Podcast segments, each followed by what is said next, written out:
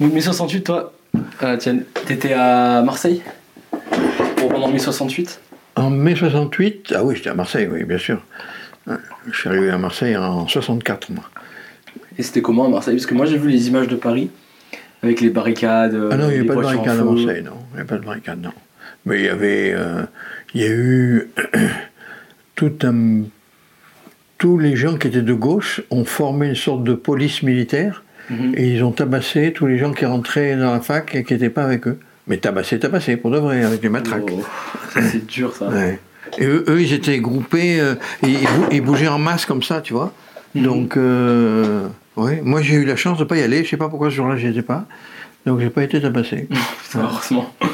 Heureusement. Ça marche là? Ça marche, on enregistre, mais c'est juste pour, euh, pour s'échauffer. Bon, alors on est prêt. Euh, Il y a un peu de soleil dans la caméra, mais regarde, ça va faire une belle Non, image. c'est bien là. Ça va faire une belle image. Bon ben, bonjour à tous, bienvenue dans un nouvel épisode de The French of the World. Aujourd'hui, je suis avec mon grand-père, Gérard. Absolument. Je suis trop content de t'avoir ici. Moi aussi. Et euh, avant qu'on puisse commencer le podcast, il y a ma grand-mère qui est à côté qui nous écoute, donc ça c'est cool aussi. Je vais juste présenter un peu le, le principe du podcast. Pour ceux qui découvrent, si vous trouvez que je parle lentement, que j'explique beaucoup les mots et les choses, c'est normal. C'est parce que c'est pas un podcast fait pour les francophones, c'est un podcast fait pour ceux qui apprennent le français et qui veulent découvrir le- la culture francophone. Et aujourd'hui, tu vas nous expliquer un peu, bah, déjà tu vas nous parler de toi parce que tu es très intéressant. Et surtout, Je comprends. euh, j'ai beaucoup de questions sur ton métier, enfin ton ancien métier, quand tu étais euh, chirurgien. Donc Mhm. est-ce que tu peux te présenter, dire d'où tu viens, où est-ce que tu as vécu, ça peut être intéressant. Alors je m'appelle. euh, c'est toi que je regarde ou la caméra? Moi, on parle ensemble, tu Je m'appelle Gérard aucun Morisson problème. Lacombe. Je suis niçois au départ et j'ai fait mes études de médecine à Marseille où j'ai connu Joël et je suis resté à Marseille et c'est là que j'ai fait toute mon toute ma carrière de chirurgien à l'hôpital Saint-Joseph à Marseille. Mhm. C'est quoi euh, exactement le titre que tu avais? J'étais chef de service de chirurgie pédiatrique à l'hôpital Saint-Joseph. Et euh, quand est chef de service, donc c'est une distinction en plus, tu l'as mis longtemps à, à l'avoir? Oui et non, parce que quand je suis arrivé à, à l'hôpital Saint-Joseph, il n'y avait pas de chirurgie pédiatrique. Donc quand, ils ont, quand on a créé la chirurgie pédiatrique et qu'on a créé les services, il n'y avait que moi. Donc je suis automatiquement devenu Wow. chef de service. C'est génial.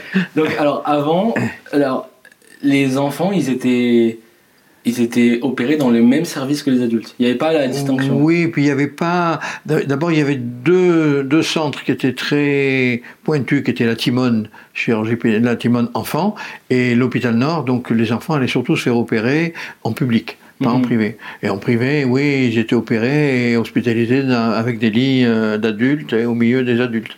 Ouais, c'était pas adapté, quoi. Non, et puis surtout, euh, on opérait des enfants relativement grands, hein, par 6-7 ans. Euh, Après, quand euh, moi je suis arrivé, on s'est mis à opérer des enfants qui avaient moins d'un an. Donc moins d'un an, tu peux pas les mettre euh, dans un grand lit. Des, des bébés, quoi. Non, c'est pas bien. D'accord. Et hum, est-ce que tu peux aussi, je suis curieux, je suis allé à Nice récemment. Et toi, ça, fait, ça faisait assez longtemps que, que tu habites plus à Nice. Est-ce que tu peux décrire un peu, euh, parce que c'est une ville qui me fascine personnellement, tu peux me décrire un peu qu'est-ce- comment c'était le Nice à l'époque? Est-ce que c'était déjà aussi beau, aussi chic? Alors d'abord, euh, moi je suis né à Nice pour une raison qui est amusante, c'est que mon grand-père paternel était euh, gynécologue obstétricien à Paris. Connais quoi, pardon? Obstétricien. Obstétricien. Est-ce que tu peux expliquer ce que c'est? Oui, c'est les gens qui s'occupent des accouchements. D'accord. Et euh, pour une raison de santé, on lui a dit qu'il vaudrait mieux que son fils, mon père, euh, soit dans le sud de la France. Donc il a déménagé de Paris pour aller s'installer à Nice. Et à l'époque, quand il s'installe, ça doit être en 1926, je pense, 27, il est le seul gynécologue de Menton à Cannes. Il n'y a pas de gynécologue. Et à l'époque, les accouchements se faisaient avec une sage-femme à domicile. Voilà. donc euh, ben, les- après les choses se sont développées, d'autres sont arrivés, et- mais c'est parce qu'il était le seul comme ça qu'il a été mm, mis à contribution, qu'il a mis au monde le prince régnier de Monaco. Ça, c'est une histoire qui est assez drôle. ouais. Mais il n'y avait que lui. Donc, c'est ton grand-père ou ton père? Mon grand-père, Ton grand-père a mis au, mis au, mis au monde. le prince régnier qui est mort, celui qui est mort, hein, Oui, pas, oui, pas oui. l'actuel. Waouh.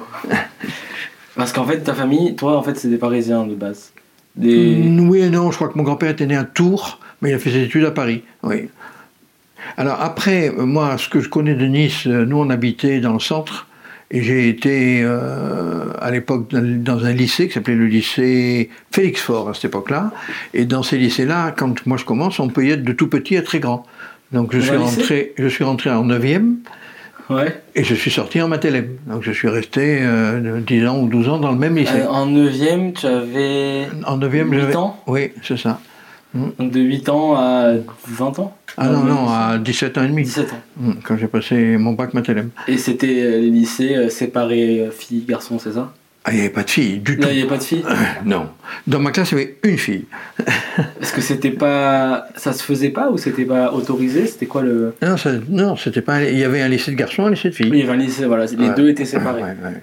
On mélangeait pas. Ce qui est dommage, mais comme- c'était comme Ça ça. a changé d'ailleurs. Oui, je sais. rare. Alors, dans les classes préparatoires aux grandes écoles, que c'était les- soit les écoles de commerce, soit euh, polytechniques, il y avait des filles. Mhm. Mais quand j'y suis arrivé, donc au bout d'un certain nombre d'années, au départ, au départ, il n'y a pas de filles. Non, Ça devait être euh, particulier en classe. non bah, euh, on était comme ça, donc on était formaté comme ça, ça ne nous gênait pas, non. Et euh, donc après, tu as fait le. t'as- tu déménagé pour aller à Marseille. Alors après, quand, quand je passe le bac, il n'y a pas de faculté de médecine à Marseille, à Nice, Ouais. donc je suis allé à Marseille. Est-ce que Nice était petit à l'époque par rapport à Marseille? Ah oui, Nice, était plus, nice a toujours été une ville plus petite que Marseille. Nice, quand j'y suis, euh, ça faisait 300-400 000 habitants. Mhm. Ah, maintenant, ça doit être euh, le 700, double ou le triple, oui. Ouais. Mais euh, oui, Nice a toujours été une ville plus petite que Marseille. Ben, Marseille, c'est la deuxième ville de France. Nice, c'est la C'est- ouais, 5 ou c'est 6e, je crois. En, en superficie, c'est la plus grande aussi. Marseille. Ouais. Parce que c'est pas de. Après, euh, il y avait combien de, de facultés de médecine dans la, dans la France à l'époque? Alors, il n'y en avait pas beaucoup. Et à l'époque, c'est de se discuter de donner une faculté de médecine soit à Brest, soit à Nice. Et la faculté a été donnée à Brest. Ah, Donc Nice a dû attendre un peu après. La faculté de médecine de Nice a commencé deux ans après que je sois venu à Marseille, donc on va dire en ah tu 66. l'as raté de peu. en 66. Non, non, mais il y avait la première année.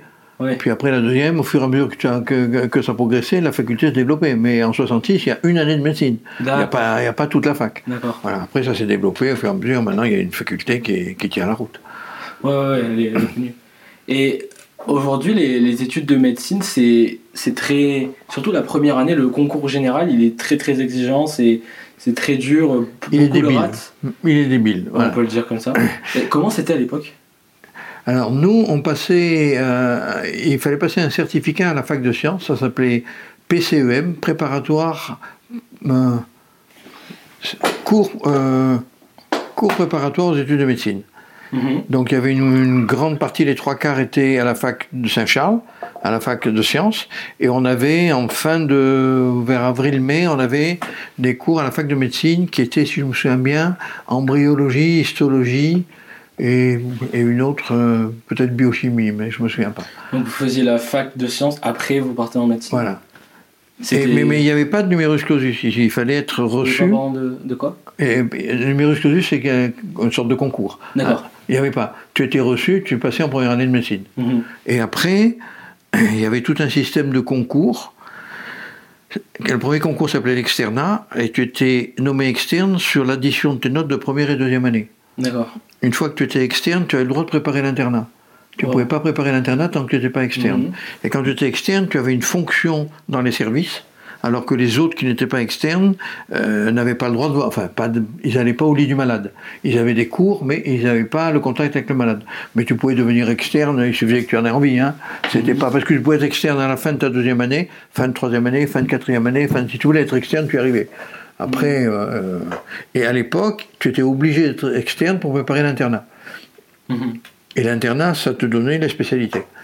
Sinon, tu avais un autre cursus qui s'appelait les spécialités, où tu passais un certificat. Tu Et- n'étais pas obligé d'être interne. D'accord. Et c'était des médecins euh, au final. Ah oui, bien Donc, sûr. ça Bien sûr. aussi. Oui, tout le monde finissait médecin, oui. Ouais. ok, j'avais juste pas trop compris. Et donc ça a, ça a duré combien de temps, toi, tes études euh, après le bac jusqu'à est-ce que tu sois médecin? Alors, entre le bac et le moment où je m'installe à l'hôpital Saint-Joseph, c'est 15 ans. Wow. Mais euh, quand tu es externe, tu gagnes un peu de sous. Quand tu es interne, tu gagnes des sous. Après, j'étais assistant chef de clinique. Après, je suis parti un an en Australie. D'ailleurs, on va, on va en reparler. Oui, j'imagine comment en parler. Et donc, euh, mais officiellement, quand je commence à travailler, c'est en 1980. Donc, euh, comme j'ai commencé mes études de médecine en 64, on est... En 1980, officiellement, tu es médecin, tu es docteur. Euh. Non, non, officiellement, je suis installé. Parce que j'avais ah. passé ma thèse, ma thèse, je l'ai passée en même temps que Joël, le même jour, en 76. Ma thèse, je l'ai passée en 76. Et ça correspond à quoi une thèse de médecine? C'est juste. Euh, tu, fais un tu fais un travail sur un, sur normalement dans la spécialité qui va t'intéresser. Tu fais un travail et tu le présentes à un jury de thèse. en médecine, on n'était jamais collé. Hein. Mhm. Veux dire quoi coller? Ah, euh, tu, étais, toujours reçu à ta thèse. Ouais, ouais. c'est ça, quand tu es collé, c'est que. Ben, il faut recommencer. en médecine, euh, quand tu fais une thèse, même si elle était mauvaise, on ne te recalait pas. C'était pas le plus important. Hein. Non, non, bah, ça arrivait. Euh. Alors, normalement, pour passer ta thèse, il fallait que tu valides la sixième année de médecine, hein, je crois, oui. Il fallait valider la sixième année de médecine. Mhm. Donc, après, tu as commencé directement en, tant que chirurgien pédiatre à Saint-Joseph, oui. À Saint-Joseph. Et euh, c'était comment avant l'hôpital euh, Est-ce que ça a dû bien changer hein, depuis 1980 jusqu'à maintenant? Euh, Oui, j'ai pas tout suivi parce que moi, l'hôpital public, je l'ai quitté il y a longtemps quand même. Donc, je ne sais pas exactement comment ça se déroule à l'intérieur, mais l'hôpital public, quand je l'ai côtoyé, était très hiérarchique. Le mhm. patron était le patron et il avait une puissance euh, très importante. Certains l'utilisaient bien, d'autres l'utilisaient moins bien. J'imagine. C'était euh, c'était qui euh, à la tête de l'hôpital? Il y a un patron de l'hôpital Ah non, non, à la tête de l'hôpital, il n'y a pas. Non. Il y a un directeur d'hôpital qui n'est pas médecin, qui, qui s'occupe de, de, gérer tout le personnel, tous les machins. Et après, tu as des chefs de service. moi, mon chef de service, c'est Michel Carcassonne, qui était le titulaire de la chaire. Donc, tu as des chaires c'est-à-dire euh, un endroit où tu enseignes. Et le, mhm. celui qui est, titulaire de la chaire, c'est Michel Carcassonne, qui était aussi chef de service. J'ai été interne et assistant dans son service. D'accord. Et c'est lui qui m'a envoyé en Australie. Et après, ah oui, d'ailleurs, on, va, on, va, on va reparler de ça, mais en fait, euh, chaque service a son chef de service. Oui, absolument. Et les chefs de service, ils obéissent, enfin, ils obéissent. Ils ont le directeur au-dessus d'eux. Non, non, non, Le directeur, il est administratif. D'accord. Non, il n'a rien à voir avec la médecine. D'accord. Et juste par curiosité, l'hôpital euh, dans lequel tu as travaillé le plus longtemps, donc l'hôpital Saint-Joseph, aujourd'hui, le, le, service pédiatrique, il fait combien de, de médecins? Tu sais ou pas C'est que ça s'est développé Ça s'est énormément développé. Ouais. Entre autres que parce qu'on s'est mis à recevoir les urgences qu'on ne recevait pas. Donc euh, quand je vais, quand j'arrive, euh, bah moi j'étais le seul chirurgien pédiatre, puis après on a été deux, puis trois, puis quatre, puis cinq. Et en pédiatrie, ils étaient 5-6, et maintenant ils doivent être 10-12. Mhm. avec chacun une spécialité, une qui fait de l'endocrino, une qui fait de la dermato, une qui et ils reçoivent les urgences 24 heures sur 24 avec une activité qui est supérieure à celle de l'hôpital Nord en urgence. Ok. Hein, c'est effrayant. J'imagine. C'est tout le temps. C'est tout le temps et c'est à toutes les heures. En plus, comme il y a une maternité, euh, il y a un pédiatre de garde pour la maternité. Mhm. quand l'enfant naît. Euh, voilà, puisqu'il peut y avoir un enfant à problème à la naissance, donc il y a un pédiatre sur place qui est là pour ça. D'accord. Et donc, euh, on, peut, parler un peu de l'Australie. On peut parler de l'Australie, je comprends. Euh, on sait que c'est un sujet qui, nous intéresse tous les, tous les deux. Comment ça se fait que tu as eu l'opportunité d'aller en Australie travailler? Est-ce que tu peux nous expliquer un peu Oui, bien sûr. Mon patron, Michel Carcassonne, voulait absolument que tous ses élèves aillent travailler un an à l'étranger. Mhm. C'était presque une condition qu'il mettait à te prendre chez lui comme assistant. D'accord. Donc moi j'avais dit d'accord, mais je ne veux pas aller à un endroit où je ne suis pas payé, parce que j'avais des amis qui étaient allés euh, aux États-Unis et ils touchaient une misère. Donc ils habitaient un appartement schtroumpfinette, ils pouvaient rien faire. Et, mon patron, dans un congrès, rencontre un patron australien qui lui dit on cherche, ça s'appelle là-bas un registrar. Et il lui dit mais je cherchais plus, j'allais. Et donc mon patron est revenu euh, du, congrès et il m'a annoncé en janvier, en décembre, je crois, vous partez en Australie. Oh. Donc euh, j'ai eu la chance que Joël accepte parce que c'était pas tellement évident. On avait déjà trois enfants. Vous avez trois enfants, vous êtes parti à l'autre bout. Et l'Australie, on savait pas très bien où c'était quand même. Bon, on avait bien idée que c'était de l'autre côté, mais on se souvient même qu'on avait essayé de trouver des livres sur l'Australie. À l'époque, il n'y avait rien. Il n'y avait rien. Donc là, là, on est en 78. D'accord Et donc, on- j'ai eu un poste de registrar au Royal Children's Hospital à Melbourne.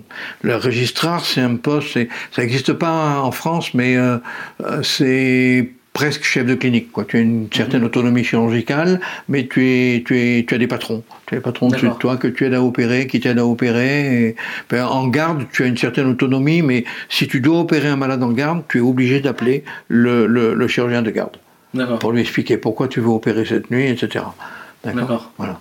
Mais de toute manière, l'Australie, pour moi, ça a été la découverte qu'on pouvait travailler dans la joie et pas dans le stress. Alors voilà, c'est ça le ma prochaine question, c'était c'était différent comme système là-bas? C'est complètement différent parce que c'est pas hiérarchique. D'accord. C'est-à-dire que le patron, ch- chacun fait son boulot exactement. Si tu le fais pas, tu es immédiatement remis dans la bonne circulation pour que ça se reproduise pas. Mhm. Mais euh, ton patron peut pas t'obliger à prendre une garde si t'as pas envie. Hein, Alors Donc chacun fait son boulot et chacun fait son boulot comme il faut et même vis-à-vis des infirmières, le, le- le médecin en Australie ou le chirurgien fait beaucoup plus de choses sur le malade qu'en France. Mhm. Par exemple, toutes les voies veineuses, c'est nous. C'est nous qui piquons tous les malades, tous les chirurgiens. C'est pas les infirmières. En France ou Non, non, en en Australie. Mais en France, ça devrait être comme ça. Oui. Mais ça a été délégué. Mais normalement, en France, c'est euh, délégué. D'accord. Donc euh, les infirmières là-bas, elles font Elle surveille le malade. Donc ton malade est extrêmement bien surveillé. Ah d'accord, c'est ça le l'avantage. Ah Si elle t'appelle en te disant euh, il va moins bien, ça fait 5 heures qu'elle est devant le malade et qu'elle le regarde, c'est qu'il va moins bien. Mhm. Donc, euh, et puis c'est non, c'est plus facile de travailler là-bas, c'est sûr. Ah. Toi, en allant là-bas, t'avais une connaissance de l'anglais un peu élémentaire ou? J'avais une connaissance de l'anglais élémentaire, oui. ça s'est passé comment les premières semaines? Oh, pas les premières semaines, les... ça a été très très... En plus, on est arrivé, euh, j'avais prévu d'arriver un peu plus tôt, donc on devait commencer début mars, donc on est arrivé euh, début février. Et quand je suis allé me présenter à l'hôpital, euh, le patron m'a dit Bonjour, on est content que vous soyez là parce que vous êtes de garde le week-end prochain. Donc, euh, donc j'ai pris ma première garde. euh, C'était très difficile parce que mon anglais était scolaire. Je parlais un peu, mais pas bien. Et surtout, le problème d'une langue, tous ceux qui ont se mis à parler une langue étrangère le savent, c'est le téléphone. Or, compliqué. dans l'hôpital, beaucoup, beaucoup de choses se passent par téléphone. Donc, je passais mon temps, quand on m'appelait, à, leur dire Vous êtes à quel étage? Et j'allais voir l'infirmière, j'arrive. Parce que quand tu es en face de toi, tu, c'est plus facile. mieux avec le langage. Donc, pour bien, bien parler anglais et pour être, être complètement adapté à l'hôpital, j'ai dû mettre deux mois. C'est- T'as beaucoup déjà. Ben, j'avais pas le choix. Puis on était tout le temps dedans. D'accord On habitait en face de l'hôpital, on parlait que anglais. Et, euh, Ouais. euh, j'étais. Alors, ils ont été très gentils, ils m'ont aidé beaucoup. Parce qu'ils ont l'habitude de recevoir des étrangers qui parlent pas très bien anglais. Mhm. Donc, ils parlaient doucement, ils parlaient lentement, ils m'expliquaient les choses. Donc, Oui. ils, ont, ils ont été, ils ont été très gentils. Voilà, très sympa. C'est c'est un très très grand souvenir. Et j'ai appris chez eux, peut-être pas tellement la technique opératoire, parce qu'en France, au point de vue technique opératoire, le geste chirurgical, on est très fort. Eux, ils étaient à peu près du même niveau, plutôt un peu, un peu moins bien. Mais c'est leur organisation qui est fabuleuse. C'est, Il y a moins de- d'accroche ou ah, bah, tout, moins de stress? Oui, oui, tout a été pensé. euh, euh, tu peux opérer 4 malades par programme opératoire, tu ne peux pas en opérer 5. Tu en opères 4, point. Voilà, tu en opères 2 et un break, un petit thé, un petit truc. Tout le monde fait le break, on boit un petit cup of tea, et après tu opères. Donc que ce soit le matin ou l'après-midi, il y a 4 malades. Plus quelque chose pour les urgences. Mais il y avait, quand j'étais au Royal Children, il y avait, je crois, 8 salles d'opération. Parce qu'il y avait euh, la chirurgie cardiaque, la chirurgie pulmonaire, la chirurgie, euh, la neurochirurgie, la chirurgie digestive, l'urologie, enfin, il y a plein de choses. Donc, et là maintenant, ils ont construit un nouvel hôpital qui est absolument somptueux. Et je crois qu'il y a 20 salles d'opération. Et les salles font 10 mètres sur 10 mètres. C'est grand. Ouais. C'est immense. Donc, euh, je l'ai visité, c'est magnifique. Mais il marche, bien sûr. hein. C'est magnifique. Mais bon. C'était le vieil hôpital. Il a été détruit, il n'existe plus, ils l'ont démonté. Ah, dommage. dommage. À l'époque, les, les outils que vous utilisiez, est-ce que ça a beaucoup changé Oui.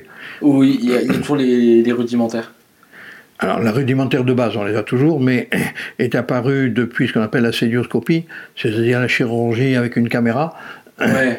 Dans lequel l'intérêt majeur de la chirurgie pour les caméras pour le malade, c'est que comme tu ne fais pas de plaie sur la paroi abdominale ou ailleurs, euh, c'est extrêmement peu douloureux. Mhm. Par contre, pour le chirurgien, c'est beaucoup plus difficile parce que tu as une pince, c'est-à-dire que tu as juste que deux doigts, alors que quand tu opères, tu as une main entière.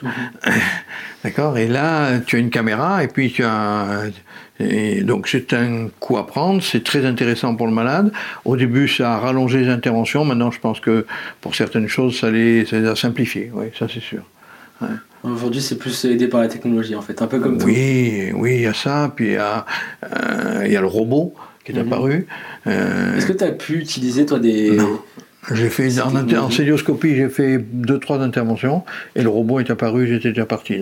D'accord. Ben, c'est pas un robot robot, hein. Il Mais non, c'est l'humain qui contrôle un robot à distance et.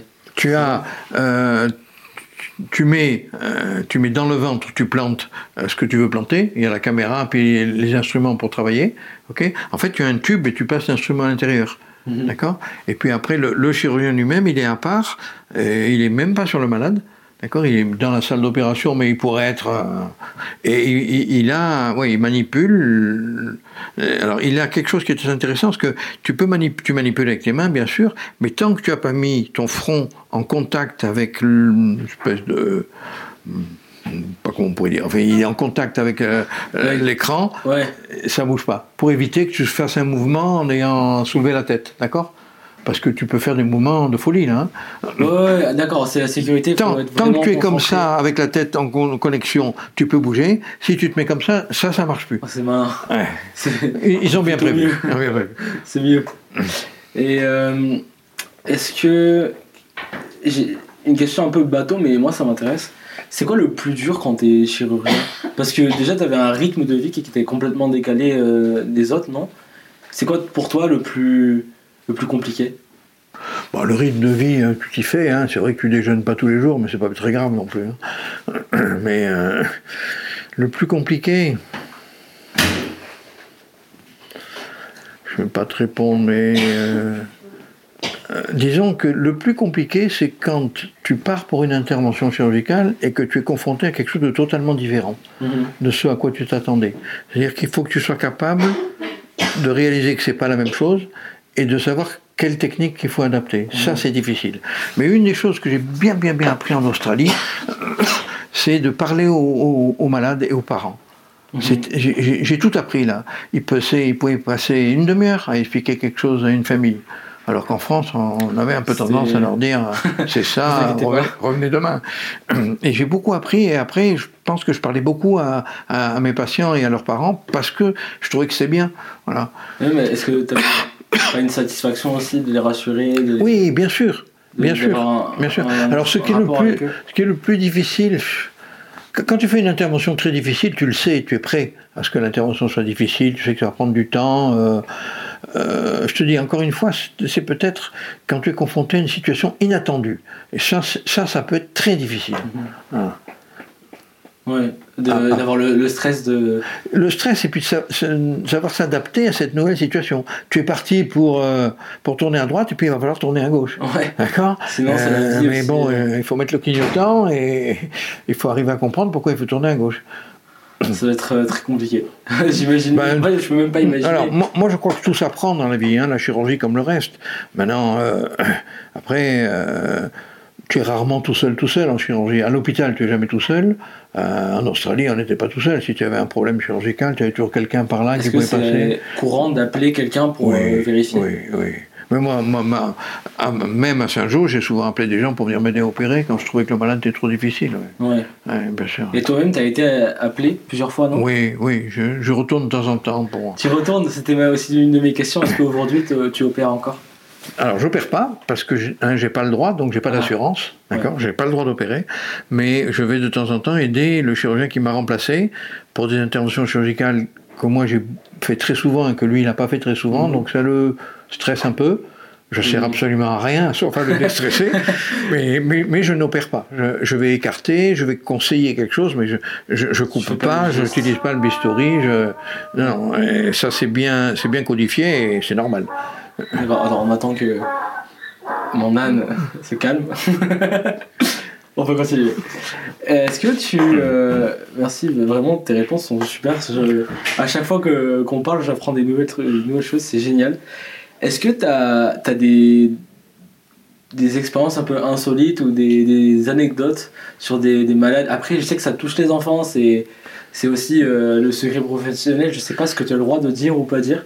Oh bah, à ta manière, si je te parle d'un enfant, je te dirai pas qui, mais dans les choses amusantes, enfin amusantes ou surprenantes que j'ai eues, c'est que au fur et à mesure qu'Internet s'est développé, les gens venaient te voir en étant avant de passer sur Internet pour voir, euh, euh, pour essayer de comprendre.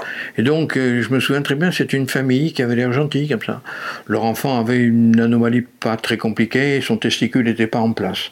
Ça s'appelle une ectopie testiculaire. Il faut les opérer pour mettre le testicule en place. C'est pas très compliqué, c'est quelque chose qu'on fait souvent. Donc j'explique tout ça à la famille. Et au fur et à mesure du temps, le papa me dit oui, oui, c'est bien. Et je vois qu'il tourne les pages. Donc en fur et à mesure, il regarde si je réponds bien comme sur Internet. Donc euh, on fixe une date d'intervention et le papa me dit est-ce que vous pouvez m'expliquer ce que vous allez faire? Monsieur, je veux bien vous expliquer, mais vous allez rien comprendre. non, non, non, je veux savoir. Donc je lui décris, j'insiste dans Pinguinal avec un bistouri, je lui dis vous voulez une lame 11 ou une lame 15 Parce que selon. euh, et au bout d'un moment, il me dit mais quel fil vous allez utiliser?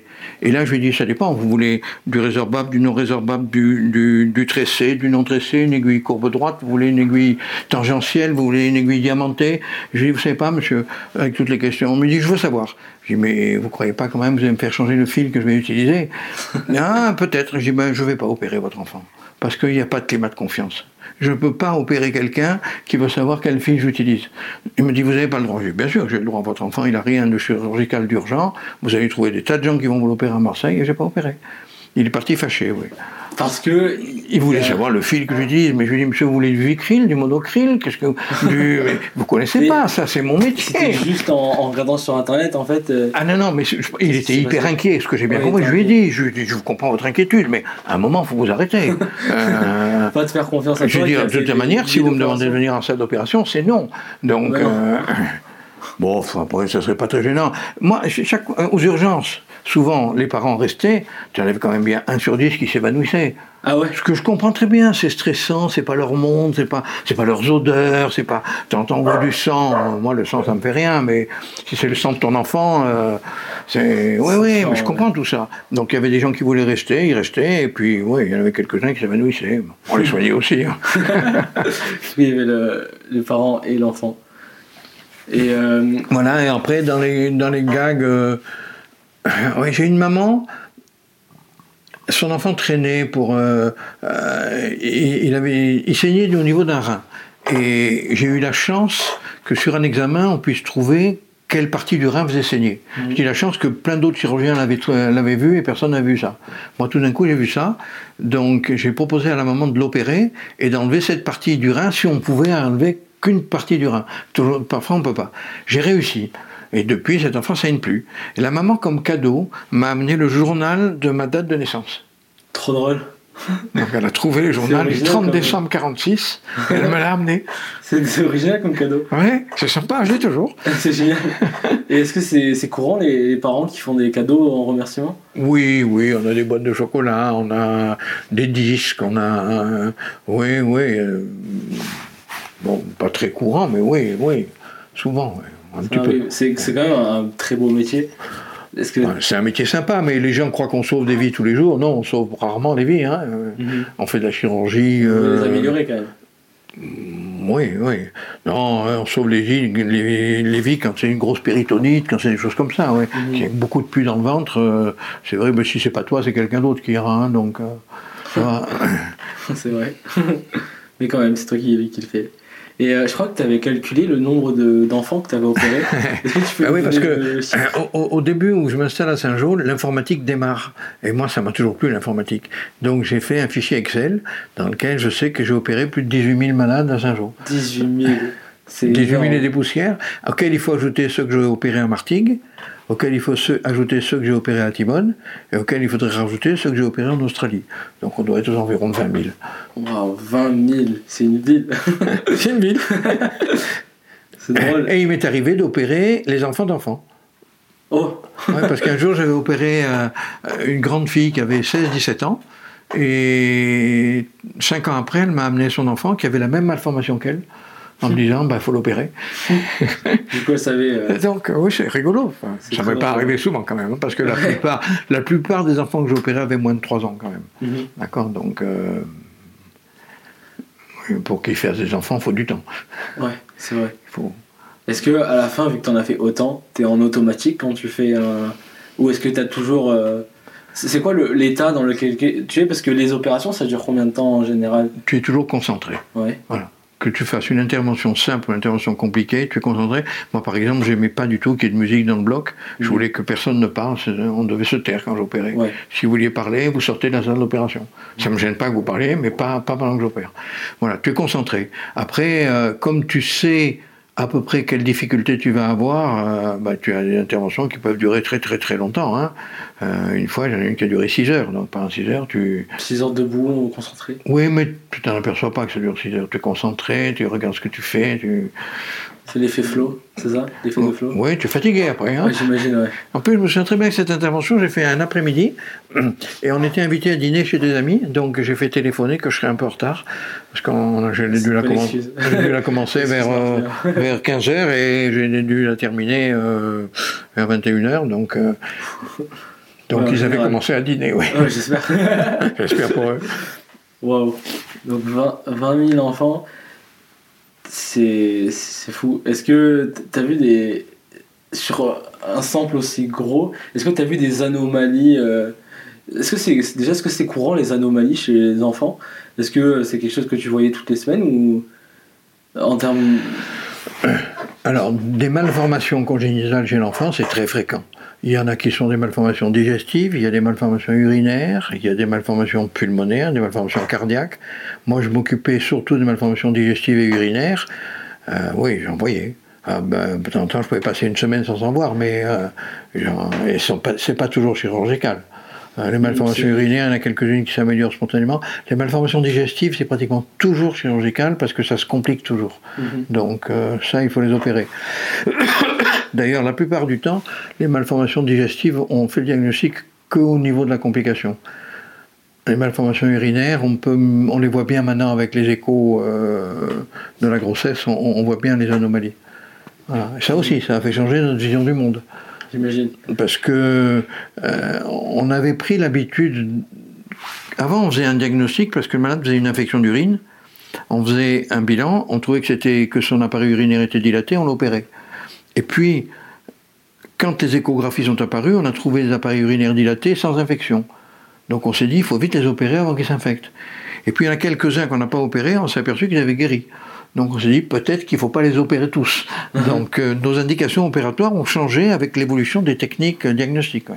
Mhm. Ouais. Et l'échographie, c'est. euh, bah, moi, quand je commence ma médecine, en radio, il n'y a que les rayons X. D'accord, c'était ma prochaine question. Voilà. Maintenant, il y a l'échographie, le scanner, l'IRM. Ah, L'IRM, c'est arrivé quand? Oh, il y a longtemps, mais quand, quand- quand magnétique, je commence euh, médecine, il n'y a pas d'IRM. Le scanner est arrivé avant l'IRM. Je ne pourrais pas te donner de date, mais l'IRM, ça fait, ah, ça fait au moins 30 ans que ça y est. Et chaque fois, les appareils se bonifient. Au Ouais, début, ouais, quand, ouais. Tu avais, quand tu avais le, le scanner, on disait ça envoie beaucoup de rayons. Maintenant, il y a des scanners qui n'envoient pratiquement plus de rayons. Parce qu'ils sont extrêmement rapides, parce que si, parce que ça. Comme ils sont plus rapides, on peut en faire plus, etc. etc. Et l'IRM est un, un examen fantastique. Ouais. Mm. C'est génial. C'est. Ouais, bah après, moi je suis pas. Et le- l'échographie, alors, pour te faire rire, quand l'échographie démarre, on n'y voyait rien. On te donnait une feuille avec des pointillés dessus, on te disait il y a ça ou ça. Et Joël était en, en médecine avec moi, et on est allé passer le diplôme d'échographie. Parce que je me suis dit, il faut qu'on comprenne l'échographie quand même. Donc on est allé à l'hôpital Nord, on a passé le diplôme d'échographie. Alors je te le fais simple parce qu'en fait, euh, comme on n'avait pas beaucoup travaillé, on ne s'est pas présenté à l'examen. Et finalement, j'ai obtenu le diplôme et pas Joël. Ben, ça, c'était, euh, c'est comme ça, mais c'était Joël qui aurait dû l'avoir. Donc moi, j'avais un diplôme d'échographie parce que je voulais comprendre ce qu'on me montrait. Puis après, maintenant, c'est tellement performant que, et puis, je- suis sûr que l'intelligence artificielle va arriver là-dedans. Mm. Hein. Ben, bien sûr, elle doit Ouais. déjà y être. Parce que à partir du moment où tu fais une image en échographie un appareil d'informatique peut l'analyser. Oui, bah oui. D'accord Il des- Donc euh, il suffit d'apprendre à cet appareil que cette image correspond à cette pathologie. Et alors c'est pas aussi simple que ça, on est bien d'accord. Mais oui, bien sûr qu'on va y arriver. Mhm. Apparemment, maintenant, ils sont. euh, c'est même plus performant que, que les docteurs parce qu'ils arrivent à avoir des signes qui sont, Bien sûr. qui sont très ça cachés pas. en fait, Mm. qui sont très très subtils. D'accord. Et euh, ça fait combien de temps que tu as arrêté Juste pour donner un. 2012. ordre d'idée 2012 Mm. Ah ouais Ouais, ça fait longtemps. hein. Il faut compter 2012, hein. 2012, 2013, 2014, 2015, 2016, 2017, 2018, 2019, 2020, 21, 22, 23, 24.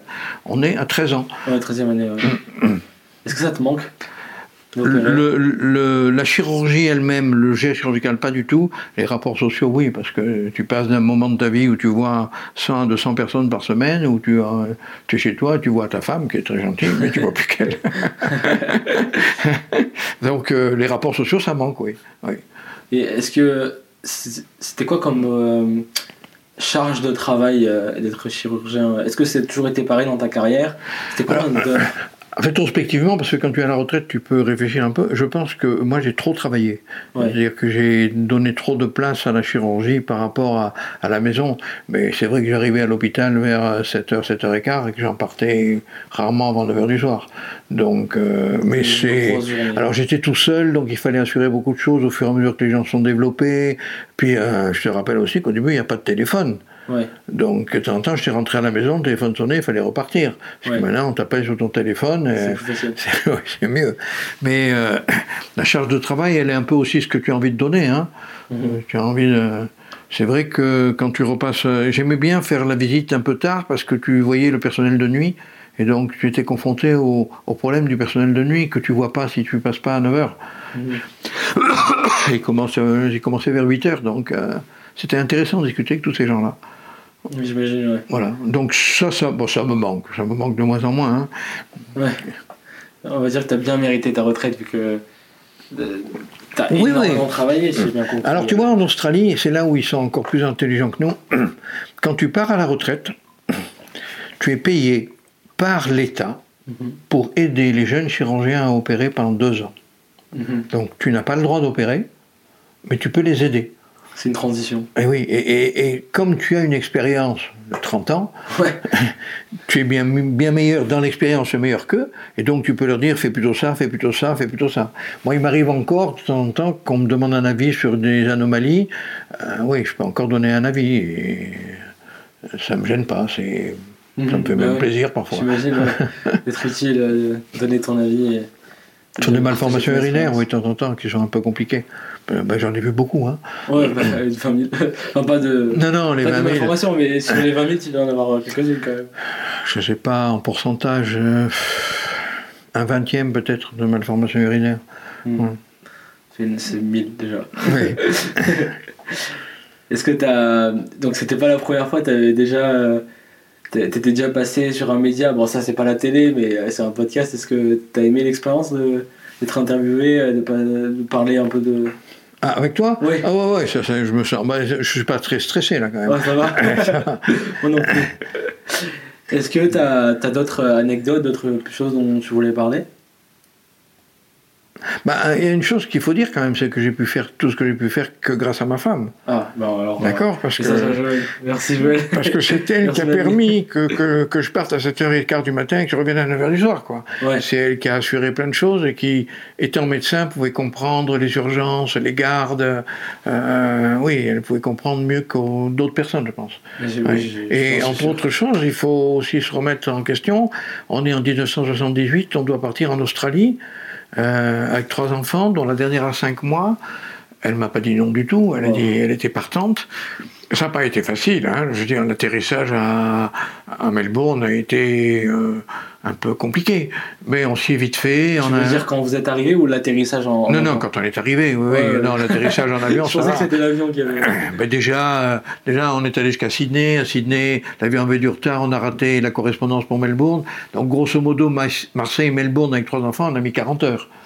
Donc, euh, dont la dernière qui avait 5 mois, qui passait son temps à pleurer parce que le biberon n'était pas comme chaud, ben, pas comme il fallait.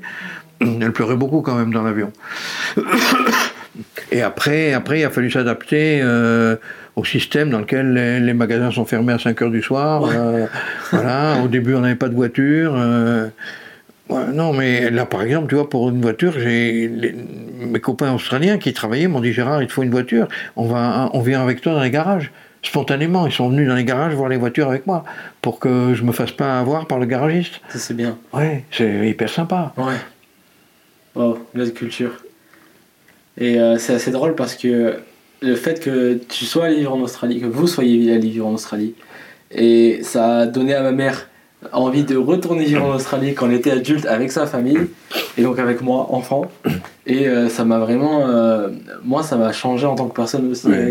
L'expérience en Australie, c'était moins longtemps que toi, mais je, je comprends très bien de, de quoi tu veux parler. Après, j'ai pas été médecin là-bas. Non, mais- non, non, mais nous, on, on est venu vous voir en Australie et on a réalisé une chose, c'est que tous les trois, vous étiez heureux à l'école. Ouais, ça, D'accord. c'est vrai. C'est- euh, C'est vrai. mais c'était... euh, voilà, on a, l'imp- alors, ils font l'école comme nous, ils sont aussi intelligents que nous, mais il y a, je ne sais pas comment ils font, mais la contrainte est, est différente. Euh, c'est bien dit ça. contrainte L'enfant peut s'exprimer un peu plus. euh, euh, vous aviez l'air heureux.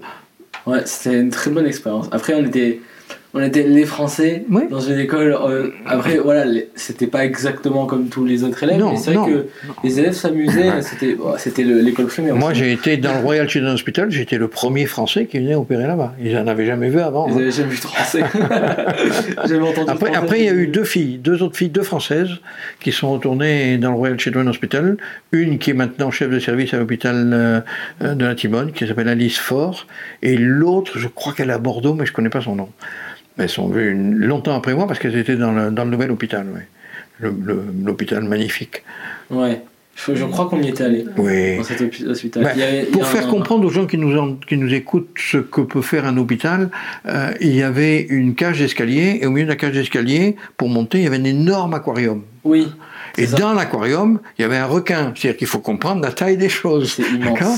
Et l'aquarium, il devait faire, je sais pas, 3-4 mètres de diamètre, et il montait tout le temps. Donc le requin, il montait et descendait C'était sur. euh, au Royal Children's Hospital. Ouais, mais Ouais. étudier l'aquarium monter et descendait parce que c'était. euh, c'est- J'ai pas Il compris. y avait un aquarium. Oui, là, oui, Mmh, l'aquarium. il était dedans, ouais. Juste immense. Ouais. Il y avait un Tout est immense, euh, hein. Tout est Ouais, immense là-bas.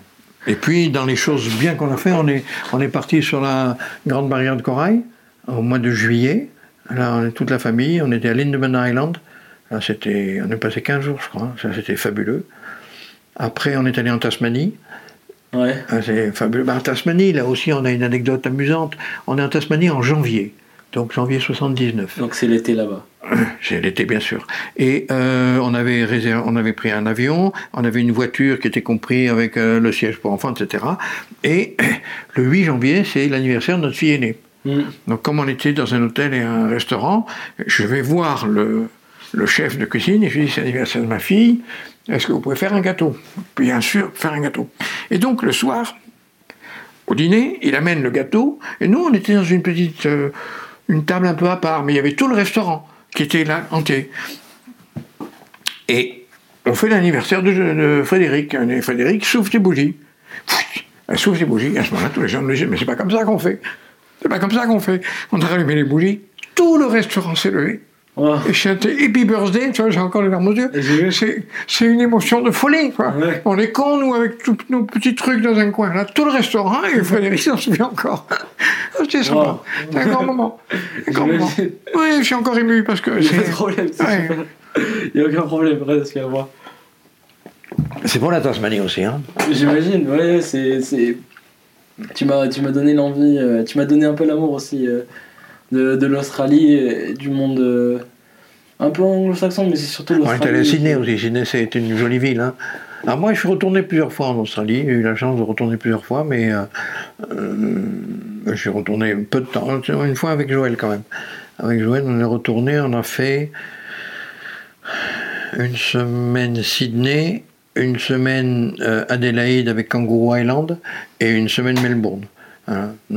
Et la dernière fois qu'on est retourné en Australie, c'est quand on est allé en Nouvelle-Zélande. On avait fait 10 jours l'île du Nord, 10 jours l'île du Sud, et on s'était gardé 4 jours pour retourner à Melbourne. Quand on était à Melbourne, 20 ou 30 ans avant, on avait, fait, on avait connu un type qui était dans les politiques. Donc j'ai retrouvé sa femme qui était française et, et on s'est revus. Elle s'appelle Danielle Kempt. Et son mari, pendant ce temps-là, il avait été ministre des Finances et ministre des Sports. Il avait été à Turin pendant les Jeux Olympiques. Donc il nous a invités dans son club, c'est un club très anglais, un peu réservé. Maintenant, maintenant, on peut y amener les femmes, mais avant on pouvait pas.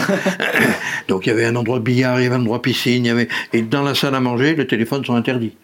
Personne, et bien sûr, personne ne triche. Personne ne répond au téléphone dans ces Ouais, trucs-là. D'accord? Donc voilà, on a discuté avec lui, et lui, il était juste ministre des Finances et ministre. Wow. Là, il était un peu à la retraite aussi, mais voilà, on a retrouvé ces gens avec plaisir. bah, quelle vie? C'est génial. Merci beaucoup d'avoir euh, accepté. de Bah, moi, ça m'a fait plaisir. Hein. Je sais belles pas si j'ai bien tout et- raconté, mais bon. Moi, j'ai- je me suis régalé en tout cas. ils vont nous dire. Ils nous Il faut euh, retourner en Australie. Il faut aller en Australie. ouais. Mais alors, par contre, euh, la Nouvelle-Zélande, ça vaut aussi le coup d'œil. hein. C'est un joli pays. hein. ouais. Ouais. C'est pas pareil, non, c'est pas pareil. Et puis en Nouvelle-Zélande, on n'a pas travaillé, on était, euh, on était touristes. Mhm. Dix jours l'île du Nord, dix jours l'île du Sud, euh, Mhm. euh, on voit beaucoup, beaucoup de choses. On n'a pas tout vu, mais tu vois beaucoup de choses en dix jours quand même. Mhm. Voilà. J'ai vu des photos et ça donne très très envie. Et après, Melbourne, eh ben, Melbourne, c'est ma ville de cœur. Voilà. Ok, bah écoute, moi j'ai trop envie de retourner à Melbourne. Eh ben, on y va, t'enverrai hein. des photos, ouais, tu peux venir, ouais. on est parti. Bon, merci beaucoup. Euh, Merci à toi. Une tradition de fin, c'est juste dire au revoir Mhm. à la cam- pardon, à bientôt à la caméra ensemble. Donc à bientôt. À bientôt.